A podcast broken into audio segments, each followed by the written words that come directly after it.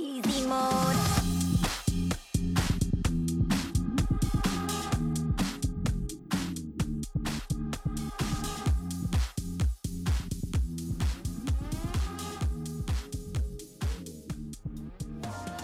Sejam bem-vindos a mais um Dropando, este podcast de drops diários com informações simples, rápidas e possivelmente inúteis, tiradas da minha mente. Aqui quem fala é o Lucas Comics, muito obrigado pela sua atenção e vamos hoje conversar um pouquinho sobre um dos fenômenos de 2020, o Flow Podcast, que já existe há algum tempo, mas que esse ano foi um verdadeiro monstro que arrebatou a internet. Estamos aí nos últimos dias conversando a respeito da internet e suas mídias, podcast, blog, texto, áudio, vídeo. Comentamos sobre tudo isso nos últimos dias e hoje, dia 30 de dezembro de 2020, vamos conversar um pouquinho mais sobre essa mídia podcast focado em um fenômeno que foi o Flow Podcast ao longo deste ano e como eles influenciaram muita gente e tornaram isso mais popular, mais mainstream e, claro, aumentando a possibilidade de se ter coisas de qualidade, além, é claro, de democratizar essa plataforma para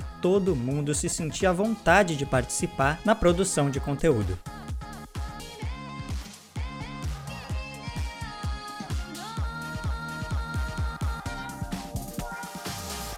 Faz do Flow Podcast tão importante em relação a outros podcasts, por exemplo? Esses caras estão aí há pouco tempo como podcasters, mas eles já estão aí há bastante tempo como produtores de conteúdo para a internet, especialmente para o YouTube, que é o caso do Igor 3K e o Monark. Eles foram grandes produtores de conteúdo do YouTube, eles fizeram coisas importantíssimas nessa plataforma, principalmente o Monark inicialmente, que foi um dos caras que estava lá na vanguarda, no início dos youtubers no Brasil. O Igor 3K veio um pouco depois, já aproveitando desse cenário que tinha sido criado por caras como Monark, que estavam aí fazendo vídeo de gameplay há um bom tempo. Então o cenário já estava estabelecido quando ele chegou, e aí ele se estabeleceu bem em uma cena um pouco mais confortável, diferente do Monark que chegou totalmente no meio do mato. Ao que tudo indica, esses caras passaram por um momento de crise de identidade da internet. O Igor 3K querendo se distanciar um pouco da personalidade, da persona que ele havia criado para si mesmo, talvez sem querer e que era ligado a essa persona na internet, e o Monark que passou por uma crise existencial e se distanciou completamente da internet por quatro anos, sumiu do YouTube, parou de produzir conteúdo e aí ele reapareceu nesse projeto do Flow lá em 2018 junto com o Igor 3K de uma forma inusitada e que ninguém esperava que fosse ser tão bom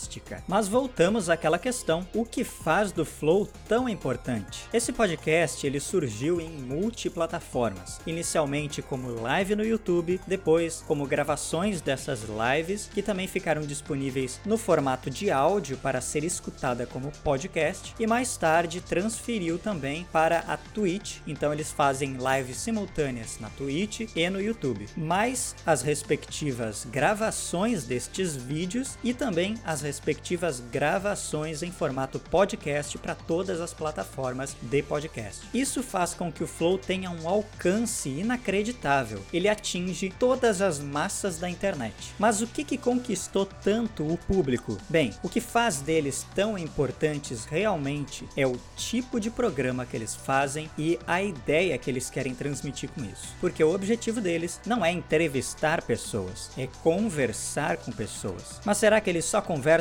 com aquelas pessoas com quem eles têm afinidade? Não. E esse é o ponto. Isso é o que faz deles tão diferenciados. Eles conversam com absolutamente qualquer pessoa que se fizer disposta a estar presente no programa. Então, eles conversam com absolutamente todos os tipos de ideologias, culturas, formações, enfim, todo tipo de pessoa já apareceu no Flow. São dois anos e três meses de existência, mais de 200 convidados de todas as formações, de todas as ideologias, e ali eles trocam uma ideia com a pessoa, não tendo o objetivo de questionar e de buscar uma resposta a perguntas óbvias, ou enfim, tentar fazer essa pessoa falar sobre um assunto polêmico ou algo do tipo. Então, o objetivo deles não é ser um programa jornalístico. O objetivo deles é ser uma conversa de boteco transmitida para todo mundo. Conversar com uma pessoa que talvez seja até famosa ou muito importante, muito relevante para todos que estão escutando, mas como se fosse simplesmente uma conversa de amigos. Isso não é algo totalmente novo.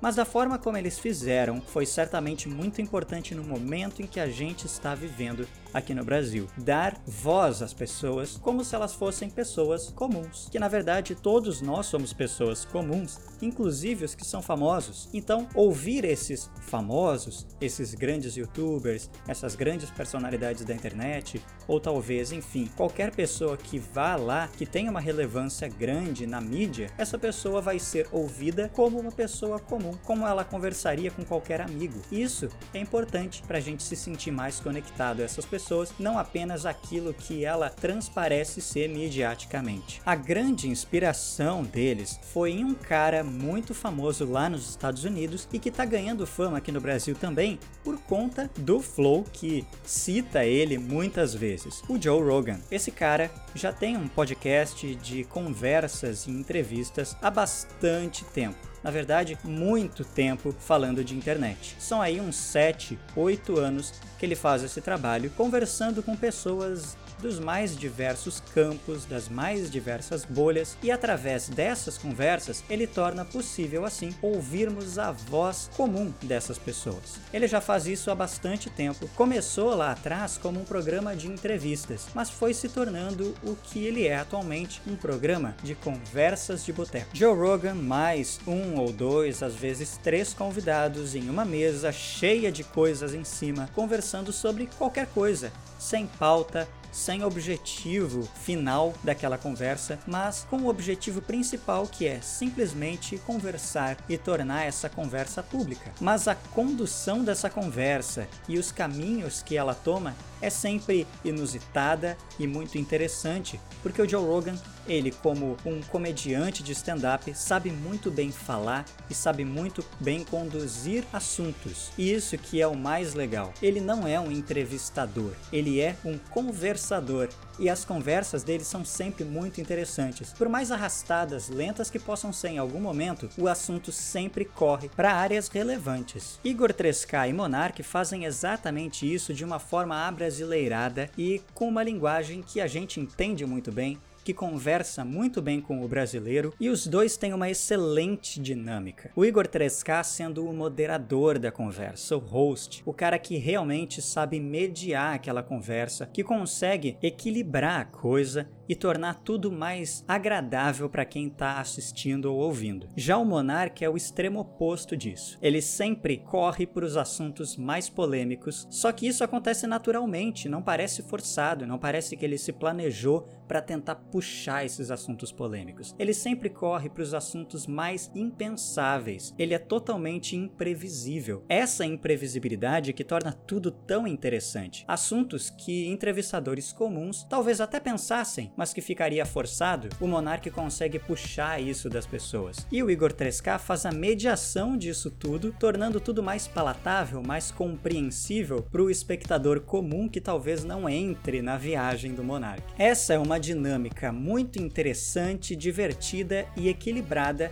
que existe entre esses dois hosts do programa e que é muito importante para o funcionamento e para a popularidade do programa. De um lado, a maturidade, a racionalidade, a neutralidade de um pai de família como o Igor, e do outro lado, uma mentalidade jovem, exaltada, empolgada e cheia de paixão como do Monark. Isso faz com que as conversas sejam tão interessantes e acabou trazendo tantas pessoas diferentes para o programa. Ao longo de 2020, com o programa já tendo estabelecido uma popularidade grande do ano anterior, tivemos convidados muito inusitados, convidados de todos os tipos, e isso popularizou, levou esse programa para pessoas que nem sequer estavam tão acostumadas com a internet. Mas o Flow se tornou realmente um fenômeno porque através dos convidados que eles tinham participando do programa, muitas pessoas foram alcançadas, pessoas que seguiam a relevância desses convidados e que chegaram até o Flow por conta disso. Sem esquecer que esse programa contém o nome podcast. É Flow Podcast. As pessoas começaram a tomar nota e tomar conhecimento da existência do que é podcast. A partir daí, muitas pessoas começaram a ser direcionadas para essa mídia que é o podcast. Novos ouvintes de podcast surgiram a partir daí, com certeza. Isso foi acontecendo organicamente ao longo do ano de 2020, principalmente. Boa parte dos maiores youtubers, podcasters e influencers do Brasil já participaram deste programa. Mas ainda falta muita gente conversar com o Igor e o Monark. Muita gente que talvez tenha até preconceito de estar presente naquele programa por conta de tudo que ele já representou em algum momento, por conta das besteiras que o Monark fala eventualmente. Isso afasta muita gente, mas cada vez menos isso tem sido um problema para o público. As pessoas estão perdendo o preconceito de pessoas e ouvindo essas pessoas. O Flow tem grande papel nessa doutrina do respeito dentro da internet. E isso é muito importante. Por isso, creio eu que seja também igualmente importante nós, espectadores, fazermos um barulho para que outros youtubers, influencers e pessoas que têm se negado talvez a participarem do Flow possam assim ouvir o seu público e estarem presentes lá para que essas pessoas sejam ouvidas. Independente de ideologia ou qualquer outro assunto, é importante que todos sejam ouvidos e o Flow tem dado espaço para muita gente. Esperamos que isso não permaneça apenas no Flow, até porque outros podcasts desse formato estão surgindo. Então seria interessante que pessoas que talvez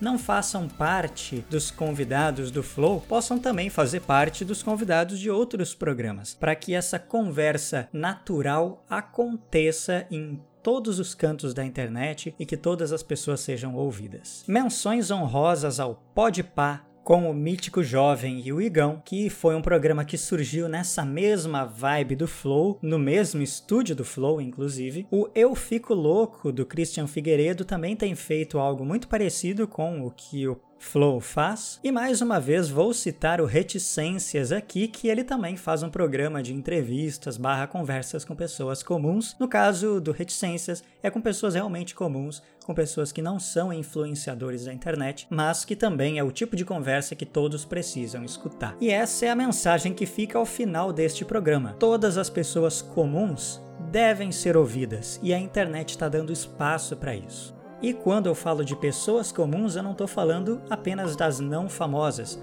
Os famosos também têm a pessoa comum de si que precisa ser exposta a todos.